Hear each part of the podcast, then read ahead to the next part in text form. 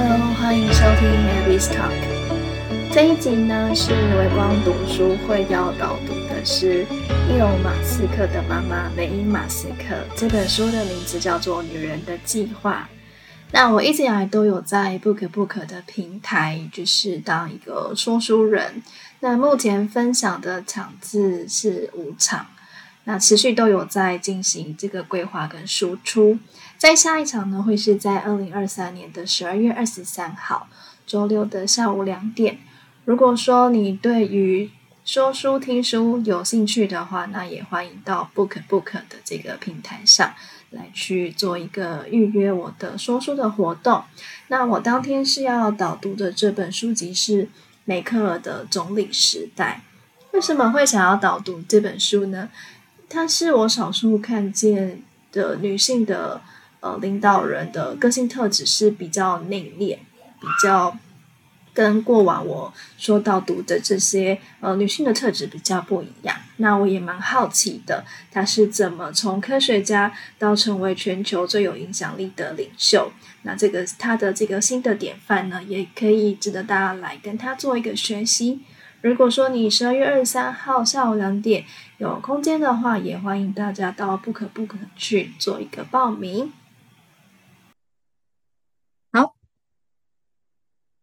今天，因为今天要讲的这本书籍，其实它的背景呢，就是呃，她也是三个小孩的妈妈。那其中一个就是伊隆马斯克嘛，然后呃，老二是那个金巴尔马斯克，然后老三是女生，是托斯卡马斯克。那我觉得以现在的这个时代，其实要生到三个小孩来说，是真的是蛮少见的。但如果说你来新竹的话，其实你可以发现，其实还是蛮多。蛮多家庭是生三个小孩，那就我自己也是三个三个孩子的妈妈而言，我会觉得真的是不容易哦，就是真的有点是嗯，身心灵的一个比较好的面向是三个小孩嘛，所以就是大家三是一个很很奇妙的数字，不管是在简报重点还是在家庭里面，它就是一个。呃，可以互相就是沟通讨论，或甚至一个一个小团体的一个组成。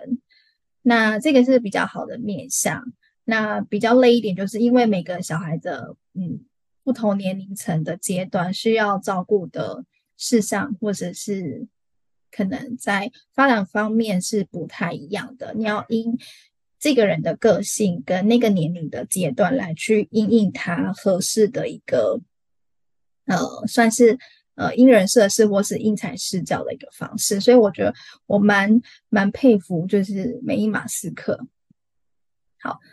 那这个的话是封面哈，我觉得很棒的一个句子，就是他前面封面就有提到说，其实你的人生成就跟你的年纪是没有相关的，只要你订定好计划，然后勇于去冒险，其实可以让你的身心的呃状况都会始终精彩。这个是一个破题的一个上下书籍，我当中它的封面是呃我蛮喜欢的一个句子。好，下一页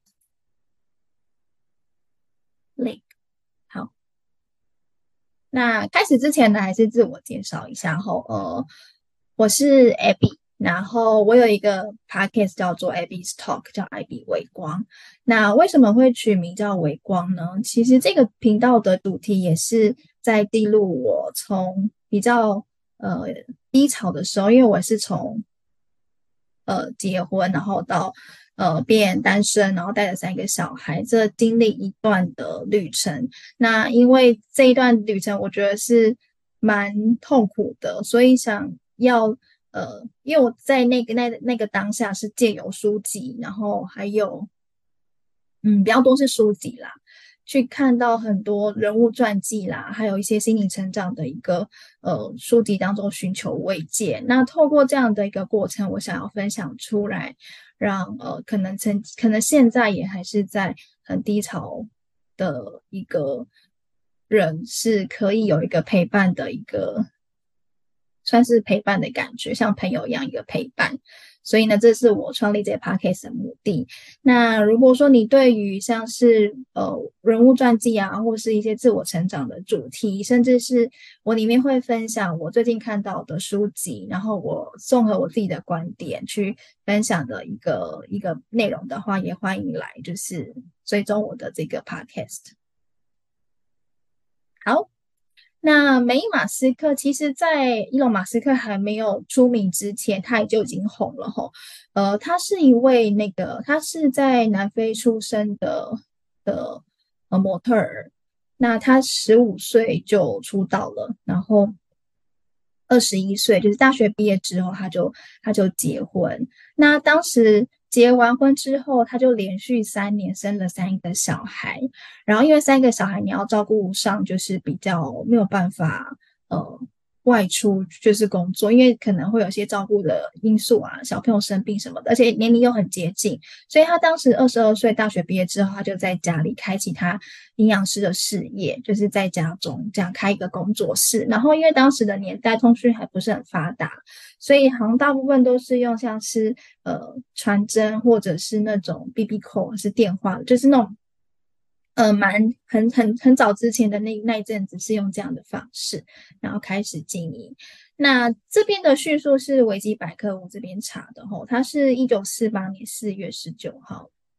呃出生，然后现在是已经七十五岁了，但是他现在还是呃蛮在加拿大还蛮有名的一个模特儿，然后持续有在就是经营他的社群媒体，然后呃跟他的就是他自己有他自己的事业这样子，嗯，好。我自己个人的部分，为什么想要介绍这一本书？哈，呃，这本书它是在台湾，就是叫做《女人的计划》，然后它它封面就是写说他是经历过家暴、挫折跟贫穷，因为大家会想说，马斯克他这么有名，然后又创立像 SpaceX，然后还有嗯，就是火箭，然后跟特斯拉的这个创办人。大家会觉得说，像以这样的背景来说，可能他的爸爸妈妈是可能家境很好啊，然后或是很有资金，才可以让他就是一而再再而三把这些资金投入在那个 Space 上面。可其实不是，他们家所以梅伊马斯克就是大家看到，就是虽然说很亮丽，可是他的背景是呃，在二十二十二岁结婚之后，经过九年，就是他爸爸就是长期的家暴妈妈。然后反正就是那个家庭生活状态非常的不好，然后也没有也没有钱，然后当时他是从南非，然后跟他妈妈一起，就是全家一起搬到加拿大，所以是一个非常呃当时的经济状况非常的不好，然后甚至是我在书中有看到说，就是完全是没有钱的状态，然后必须是呃透过别人的帮助，然后就是有成功租到公寓，但是都是睡在地板上。然后当时他们过去的时候，加拿大是非常冷的，但他们就穿着很像迈阿密的服装，就是夏天的服装，反正就经济状况非常的不好。然后到现在大家可以看到。荧幕上光鲜亮丽的一面，那这背后我就想知道说，到底他怎么透过这样子一个经济弱势的一个背景，然后到呃现在的这个状态，他到底做了什么，以及他的人生价值观为什么可以让他这么勇往直前的呃，就是的那个毅力，这这个部分是我今天特别想分享的。好，那我的 agenda 其实就是他的标题吼，因为他经历过家暴、挫折、贫穷。但是他在这个书中分的五个 part，就是第一个是美丽，然后第二个是冒险，第三个章节是家庭，第四个是成功，第五个是健康。那待会我会就这五个他书中的这五个段落来去跟大家做一个呃精简的分享。那因为其实说书呢，其实透过别人的呃消化跟观点输出的一些想法，我建议还是可以去买。买自己买书来看，因为可能你在看完这本书，你的想法或观点是是跟我是不太一样的，所以呃，我就是会做我自己对我而言来说比较印象深刻的部分，去跟大家去做一个分享。好，那我们就开始。好，那其实这个的话，它第一个章节是美丽，它其实在呃，因为他十五岁就开始。就是当模特儿嘛，其实她的外在是非常漂亮的，就是呃，在很小的时候，大家就只看到他的一个外貌，但其实他他觉得他觉得他是觉得蛮不错，但只是说在南非的的文化，他们会觉得其实人是可以不一定是要看外表，他们更在意的是你你的内在，你又不幽默，跟你就是呃你的内在的，不管是读读书啊，或是你你的。性格啊，你个人的 IP 是什么？其实他们会在意的是比较是这个。那因为她当时就很漂亮，就吸引很多的男性的追求。那她曾经在呃，就是交了一个男朋友，然后那个男朋友就带她带她出去餐厅，就是吃饭嘛。然后那个男生就跟她说：“哎，梅姨，你可不可以走在我前面？”然后美英就说：“哎，为什么？为什么 我要走在你前面这样子？”他就说：“因为你长得很漂亮，你走进去餐厅的时候，大家都在看你。”然后他就说：“嗯，我没有注意到哎，因为我只看我要去的地方。”对，就是这个是里面的一个句子，就是他其实不在乎别人怎么看他，他他只在乎他眼前要去哪里，他的方向在哪里。好，那这个这个段落就第一个是讲到银发族吼，因为其实模特儿在那个模特儿的一个文化来说，其实呃算是因为大家都喜欢看年轻漂亮嘛，所以以他这样的一个定位，就是很早之前就不管是经纪人还是杂志的这个公司，就跟他讲说，其实你十五岁出道，你可能到十八岁就没有人要找你拍照了。然后他就觉得，哎，为什么一定是要就是年，一定是模特一定要是要年轻？所以他他后来到就是五十九岁的时候，他就头发就因为呃头发就是开始变白嘛，他就干脆就是反过来翻转人生，他就是逆向去走他的策略，他就把自己头发剪很短，然后就全部染成白色，哎，反而更开启另外一个市场，就是比较是呃。时尚前卫，然后是比较呃另外一个女性的面貌，然后她因为这样子也开启另外一个一个市场，然后反而有更多的机会找她去当那个模特儿。好，然后第二个是风趣比美丽更重要，因为有的时候是。有时候你看一个人很很漂亮，但你在跟他接触之后，深入了之后，你就会发现，有时候他讲的主题或者是呃讲的东西是你不太有兴趣，或者是你觉得好像讲来讲去都那那几样，所以就是他会他个人会比较注重是你的个性特质，你喜欢什么，你不喜欢什么，这个是反而是比你外在的一个。呃，因为人都会老嘛，所以他会觉得你个性是有点 last forever，就比较不会改变的，而且反而会因为年龄增长，然后让你讲话更更风趣，所以他在意的是风趣。那第三个是呃成功的名模，就是大家会觉得说，哎，成功的名模是长怎样？就是一定是很会穿衣服吗？很会打扮吗？然后很时尚，然后都穿就是很名贵的啊，然后带呃名牌的东西。但其实不是，他那时候。从那个南非，因为他逃离他前夫嘛，然后从南非搬到加拿大，呃，然后他也也因为他他在加拿大执业，他虽然是营养师，可是我在加拿大执业，你就是要再考另外的证照，以及你要有就是当地法律的这个学历，所以他当时呢，就是呃，因为都已经没有没有没有钱嘛，所以他就觉得说，诶，他要从名模特儿这个部分先开始，因为模特儿虽然说他呃。就是你，你没有办法每次每个月就定期得得到这个机会。可是，如果你只要去一次，你至少那个经济是可以撑一阵子的。所以他当时呢没有钱，但是必须要去试镜，要去那个 audition，然后他要去呃搭公车啊，然后甚至是你要就是打扮嘛，一定要打扮，然后去试镜。可是他当时完全是没有钱，然后后来他朋友就看不下去，就带他去那个，就是他有个很。朋友很爱逛街，然后他就带他去，就是买那个衣服。那那个钱后来就是还是要还他啦，但是就是他因为那个朋友，然后买到呃，就是价格 CP 值很高的，价格实惠，但是基本款的这些呃配件，然后跟跟服饰，然后让他就成功有呃得到那个拍摄的机会。对，好，那第四个呢是化妆能改变外表跟心情。这个在字面上的意思是这样，可是我当时当时看到的故事是，因为他是营养师再加上模特儿。那营养师呢，其实你只要能够提供客户呃比较专业的建议，其实客户基本上是会买单的，然后也会常跟你咨询。但是如果是模特儿的话，呃，如果你要给，不管是你要去试镜还是什么，你当下要。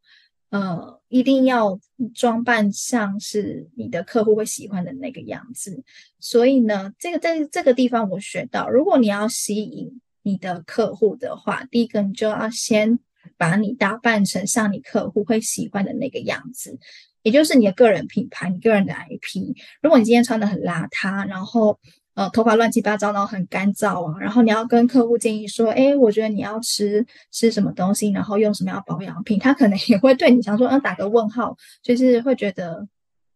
你自己都照顾成这样了，那那那我如果听你的建议，那我是不是不会跟他想要的那个样子、美好的样子联想在一起？所以这个是有的时候。化妆并不是说要吸引异性还是怎么样，有的时候是要让你整个外表是呈现出专业的样子，跟吸引到就是对等的这个客户的部分。好，那第二个是冒险，我觉得她真的还蛮厉害的，因为她一个女生就是大学毕业，然后连续三年生了三个小孩，然后就是。嗯，我我是不知道不知道你们，因为刚刚刚问卷就是好像没没有人是妈妈，但以我是自己是妈妈来说，我真的觉得生完小孩的体力还有记忆力 真的是大幅衰退。就是呃，体力呢，以前我还没有生孩子之前，我是可以就是跑完那个，就是一次跑完十圈操场，然后都不会。就觉得不，就不会觉得很累。然后现在，因为我十一月十九，哎，十月十九号要去参加那个马拉松。然后我最近就是晚上就是会跑那个我们楼下外面，我是跑个五，就是只是楼下就是那种小圈的，跑个五圈我就累得要死，就是 真的体力真的有差。然后第二个就记忆力很长，会忘记要帮小朋友带东西，或者是忘记哎，我今天要做什么事，就是会。呃，脑雾之前是讲是基于脑，但就是很就是脑雾跟反正体力跟脑袋就是不好使就对了。对，那我觉得蛮佩服梅英的是，他这样子好，他二十二岁结婚，好像三十一岁离婚嘛，然后从南非搬到呃加拿大，然后完就是跨国的搬家哦。我所以我就觉真的觉得他真的是呃很勇敢。因为它里面书中曾讲到，就是如果已经不会再更糟了，那为何不试着放手一搏呢？对，我就觉得他真的是让我觉得很勇于冒险的精神。嗯，这是第一个，就是探险之旅。因为他就说，如果现在没有办法再更改善现在的状态，已经很糟了，那倒不如就是去冒险去做曾经没有做过的事情。所以他决定就是搬到加拿大。对，他就说大不了再搬回来就好了，因为你你如果试了，你真的试了，你真的觉得不适合，那就是再回来就好。那他也因为这样子，就真的就是在加拿大蛮久的。对，然后第二个是别拒绝大好机会吼。嗯，这个的话，就是因为他他在搬到加拿大，其实有碰到蛮多的蛮多的挫折，但是。呃，他蛮感谢他当时就是身边有很多不认识的陌生人提供给他的一些就是很好的一个帮助。像当时他的女儿就有说，哎，去到多去到多伦多伦多加拿大是不是要学法文？但因为就是呃，其实他那时候就很担心，然后他妈妈就是说。嗯，应应该是还好啦，反正就是到那边之后再再学也没有关系嘛。但是他女儿就是蛮坚持的，然后所以好就是在南非的时候就有就是恶补了一下法文，然后后来搬过去之后，就才发现很少人讲法文，就还是讲英文为主。嗯，但他就觉得至少说，哎，他女儿有试了，然后就是就是也真的去去做了之后，然后也也没有也没有。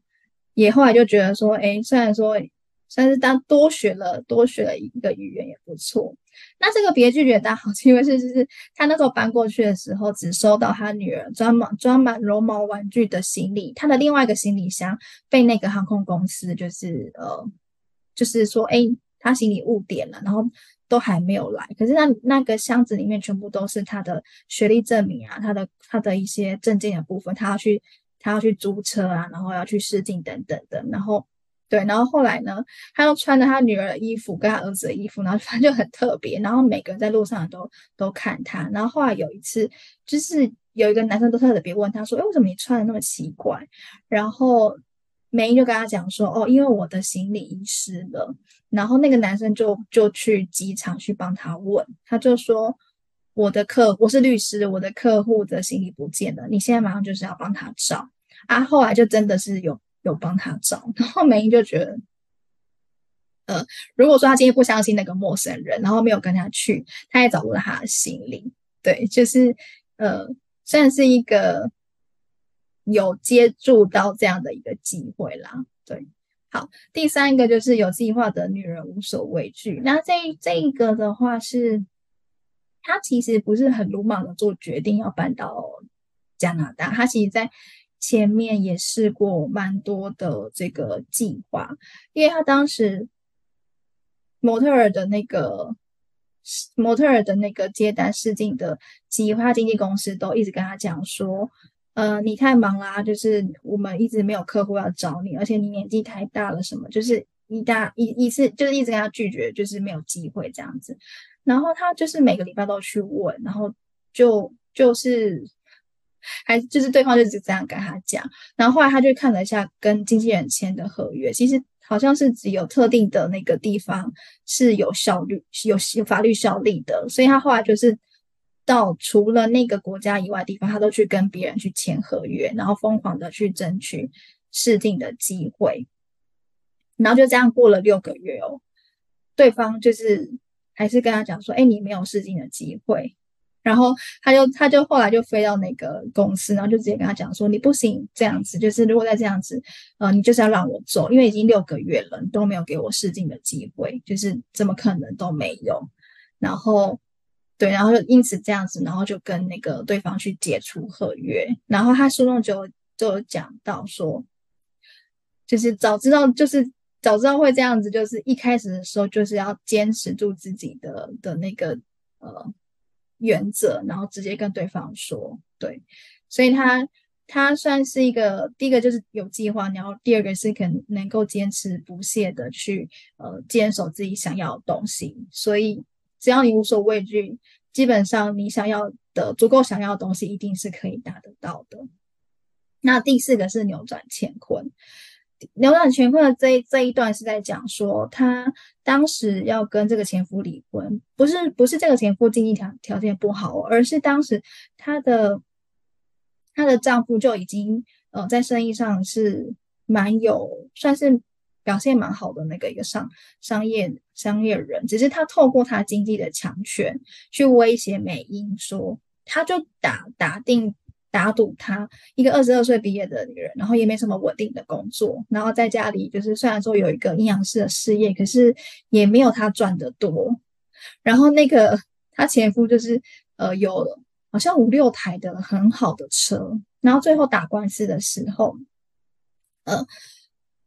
法就是法律就是要判给判，反正他就争取那个小孩的监护权嘛，那法官就是要判那个车子给他，然后美英就就就说。他不要赡养费，他也不要就是任何他什么名车什么的，因为他当当时前夫就开个条件说，可以啊，我可以给你一台车啊，我可以给你看你是要，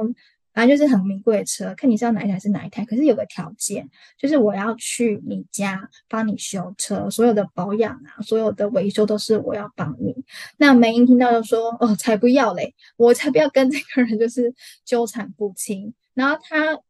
他后来就是得到一台，反正就是国产车，但他觉得他心满意足，然后所有的赡养费什么他都不跟他就是前夫拿，因为他不要因为这样子跟就是这这样的人就是扯上关系，所以是真的蛮辛苦的，因为一个人然后三个小孩，然后反正他故事当中有超多很你现在这个社会很难想象得到的一个很悲惨的状态，他都经历过，所以我真的强烈推荐，就是大家一定要去看这本书，对，他真的是可以写的蛮蛮细节的。好，第三个是家庭，这个部分也是我特别想要看的吼，因为我自己也是三个小孩，然后我也很想要呃让我的。孩子是我，我蛮想知道梅姨她怎么在那样的一个经济条件下去让自己的小孩在各他自己热爱的领域能够发光发热。像大家可以看到左边就是伊隆马斯克嘛，就是特斯拉的创办人跟那个 SpaceX 的那个创办人，然后中间这个是他的老二，就金巴尔马斯克，然后旁边是小女儿托斯卡。那中间这个金巴尔他是厨师，就是他跟他妈妈，因为妈妈是营养师嘛，然后他妈妈就是很注重健康，然后就是当时呢，就是金巴尔就是有展现，就是妈妈很忙的时候，他会帮忙，就是煮一点，呃，就是基本的烹饪，会帮忙妈妈的忙，对，然后所以他他后来就变成厨师，对，然后小女儿托斯卡就是对媒体事业有兴趣，因为她跟妈妈一样，就是对。呃，经营媒体啊，然后呃，比较美美丽的事业这个部分是有兴趣，所以小女儿后来就是在呃自己的开立经纪公司，然后也有自己的媒体公司。那这三个孩子呢，都没有拿就是前夫的，就是任何的资源跟帮助，然后现在都是就是亿万富翁，他们三个小孩都是，他梅伊马斯克自己也是，然后所以当时我就很想知道。就是他怎么去教育小孩，对，然后他就有提到说，要马斯克他很喜欢看书，他他的就是梅梅伊的爸爸就是伊伊隆的算是祖父吧，在小时候就给他看那个《大一百科全书》，然后他就是很喜欢自己安静的看书，然后如果你。有遇到什么问题，你就直接问他，他就是行动百科全书，所以他小时候就展露出他非常喜欢看书跟研究特定领域的事情。然后金巴尔就刚刚说的，他对烹烹调是有兴趣的，像挑选一些有机的蔬菜啊，然后水果类的，就是他对这块是有兴趣的。对，所以呢，如果未来就是各位如果说有有孩子的话，我会建议，就是可以参考像梅英这样子，就是因为通常在一个家庭当中，每个小孩的个性都不一样，这是我自己的观察。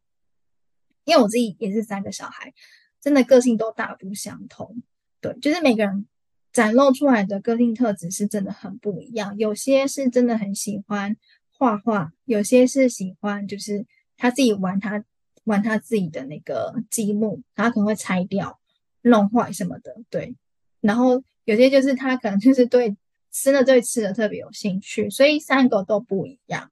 那如果说他其实有展露兴趣，其实就可以鼓励他，然后让他去往这个方向去去前进。对，所以我就觉得这这个部分家庭的的这个 part，然后是我觉得我有学习到的地方。嗯，好，那。Part four 就是成功，就是他在职场上，他里面有写到几个小故事，是嗯，他关于他自己的事业，他其实在很后面哦，四十二岁的时候才又去呃考了一个硕士，然后呃在那个就在搬到加拿大之后取得当地的这个证照，所以其实就有点回扣到最前面，我一开始封面就是写的，其实。你想要的东西没有关乎于年纪，有些人会觉得说，都已经四十岁了，为什么还要再去拿一个硕士？或者是都已经几岁了，为什么 还要就做什么什么特别的事？但我觉得我在他身上看到的是，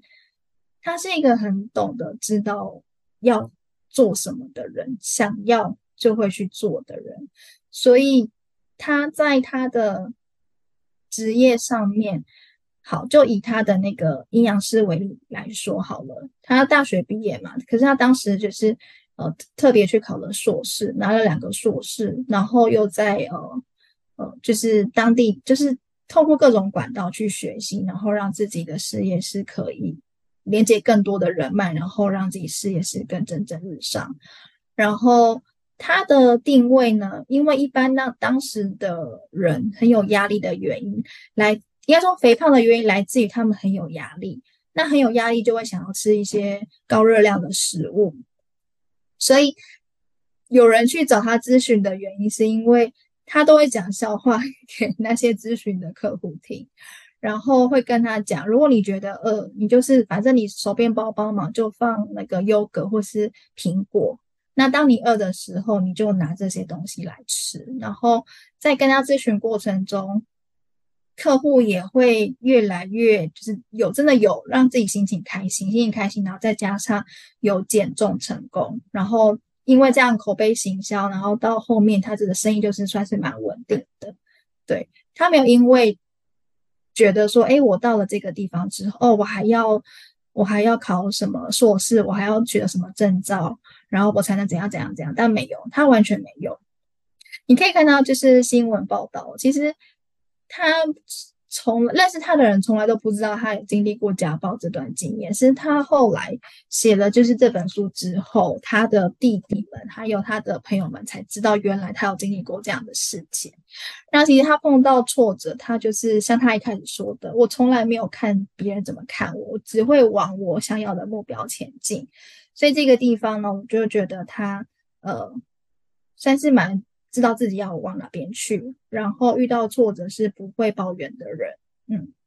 然后你敢于争取，就是就会往你自己要的方向嘛，对。所以他这第三个讲到说不要垂头丧气，然后他有他人生当中帮了搬过了九次家，搬家搬家就是我前两年才搬家，也是因为嗯。人生就是重新改变。其实我从小到大也搬了，我记得也有四五次，但我觉得他搬了九次，而且他还带着小孩，就是就是整个重新开始。我觉得搬家真的是一个很累的事情，但他搬了九次，对，就是每一次就是重新再来过了，就是九次，对，他搬了九次这个部分，好。然后他自己现在又在 IG 上有有自己的这个 Instagram，就是他的账号。然后最近看他好像就是他会，他有十二个孙子，所以他都会在他的账号上就分享他最近的呃是生活。然后我看他最近还有分享跟他的孙女在好像在写功课还干嘛的，就是会跟着现在的趋势去去学习，然后经营自己，对。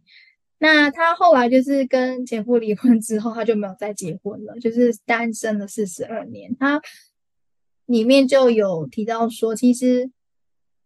当时他会结婚的原因也是因为南非的传统啦，就是会希望女生在早期，就是早就是毕业之后，呃，就就就有家庭嘛。他当时也是因为。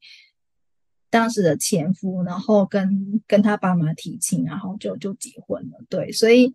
他后来觉得说，就是经历过这段婚姻之后，是他没有说对爱情是产生排斥，但他觉得单身也很快乐。所以他里面就有讲到说，如果你现在是单身，然后你可能是呃已经三四十岁了，但是他觉得如果真的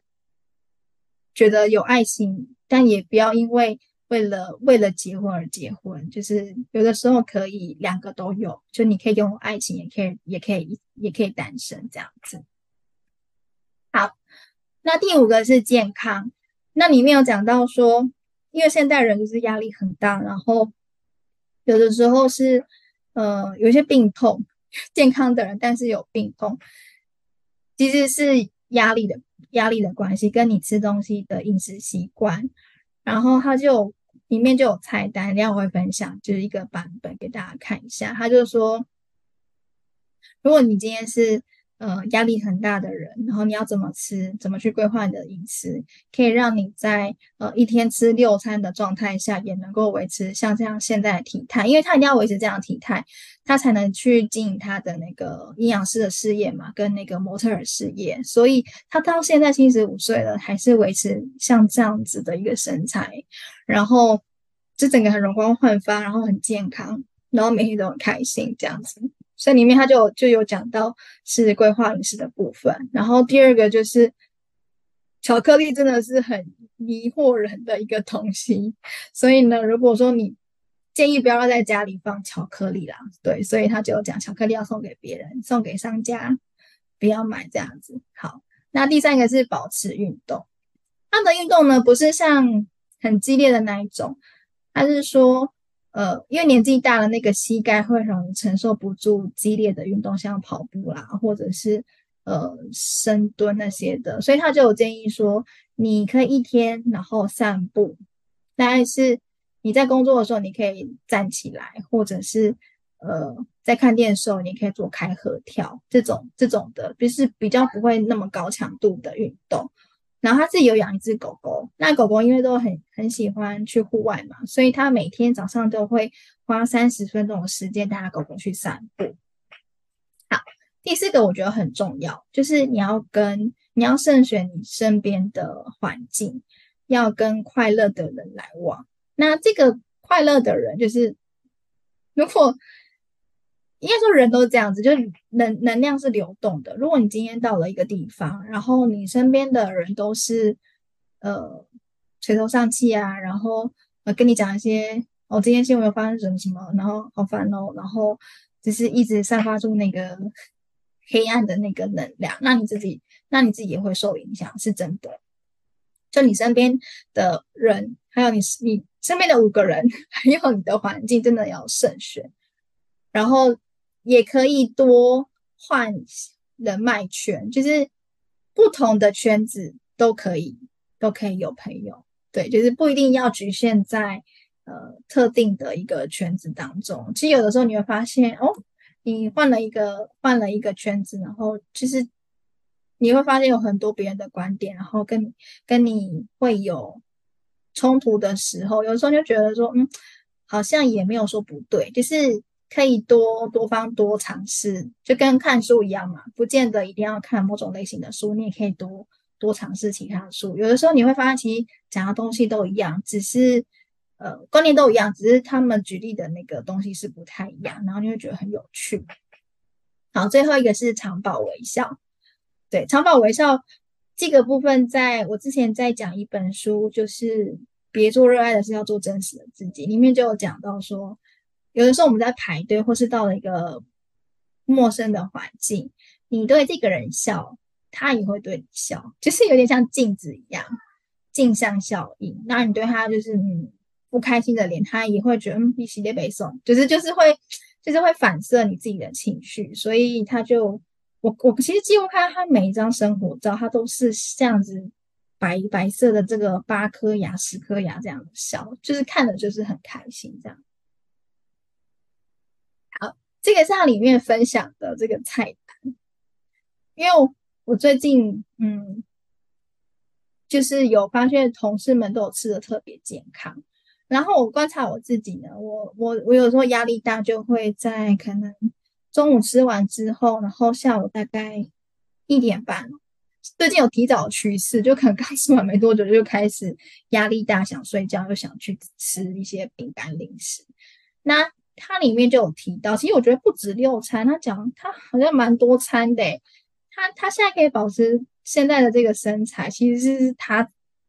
他的菜单是长这样子。但不见得每个人都要都要像他一样。但我可以跟大家说，其实在美国、加拿大，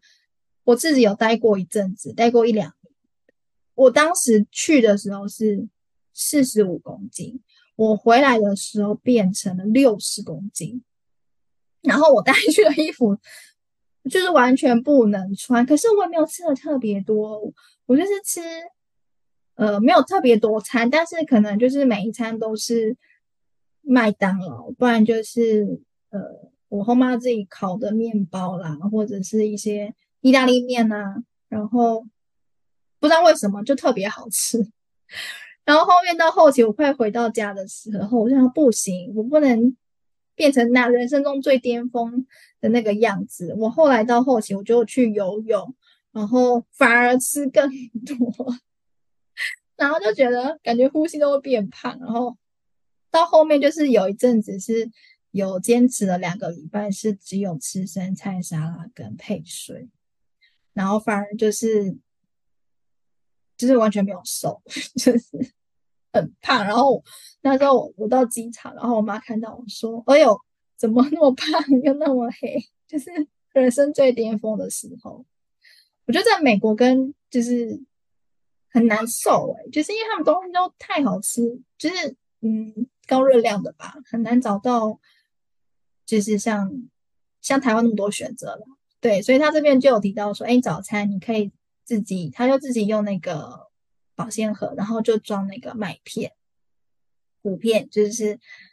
像 cereal 那种的，然后就放会放一些果干啊，像红莓或蓝莓，然后会加那个香蕉片。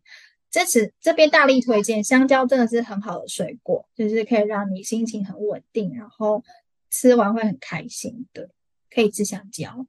好，那他早餐吃完。没多久之后，他就会吃点心，就会呃吃优格，然后或者是苹果。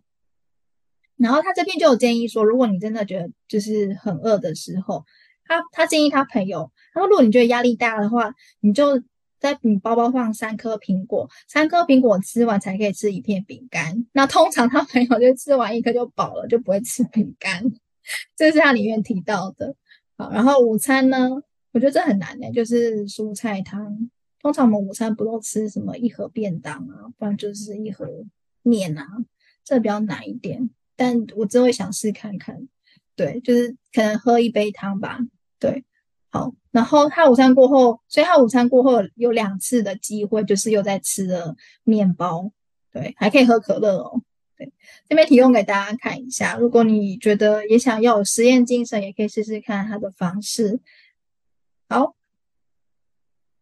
那他最后就是就讲到，就是说，为什么他可以遇到这么多的挫折之之后，还能像现在这样子？我觉得这个挫折是一个，不是每个人都能够遇得到，或是应该说每个人都不想遇到的挫折，但是他可以，呃，在他一个人。完全没有任何人的援，就是没有他家人或是谁的援助之下，让他现在的一个生活是像这样，我觉得蛮羡慕他这个画面，我觉得非常的漂亮，就是妈妈，然后很开心，然后跟三个小孩，然后各自的事业，然后跟生活，然后都经营得很好。他现在是七十五岁嘛，然后十二位孙子，然后他的三个小孩都是在各方各领域都发展的非常好。他蛮庆幸他当初。做这个决定吧，虽然他忍受了九年，九年的家暴的这个婚姻，然后当时他完全是没有经济的背景哦，可是他非常的，就是觉得他很庆幸他做这个决定，因为他说他爸妈呢，他在他小时候，他其实他爸妈他家庭是非常好的，他爸妈是一个很爱冒险的人，但是会做很多的计划，他们家是有只就是有开飞机，然后。曾经带着梅英，就是去到六十几个不同的国家，然后他们事先会就是规划好，就是地图要去的地方，会做好缜密的计划。然后虽然说有的时候做计划还是会遇到呃不是预料中的状况，但他当下就会马上的再做一个新的计划去解决这样的问题。所以他就说，嗯，像人嘛，不可能一生都顺遂，一定是会呃。有遇到很突发的事件，但是你在这个事件发生之前，你就可以先制定计划，然后再去执行。执行过后，如果觉得不是你想象中的那样，你可以再修正、再执行。就是透过这样的过程当中，其实你会发现到后面，你都觉得你遇到的事情都已经是小菜一盘了，因为你已经碰过太多的事情，然后透过这样的事情，然后反复的修正。你其实已经会觉得没有什么样的事情会让你的心里是有很大的波动或者是挫折。也就是说，为什么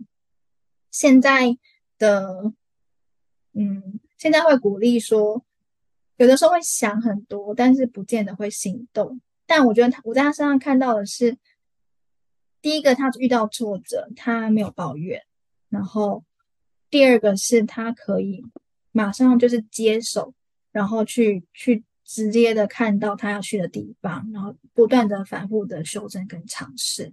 所以这个地方是我觉得我们在他身上可以可以学习跟模仿的地方。虽然你如果你不是妈妈或者你不是女生，如果你今天是呃爸爸或者是你是男生，我觉得也可以学习他这样的这个方式。那这最上面有个 QR 扣是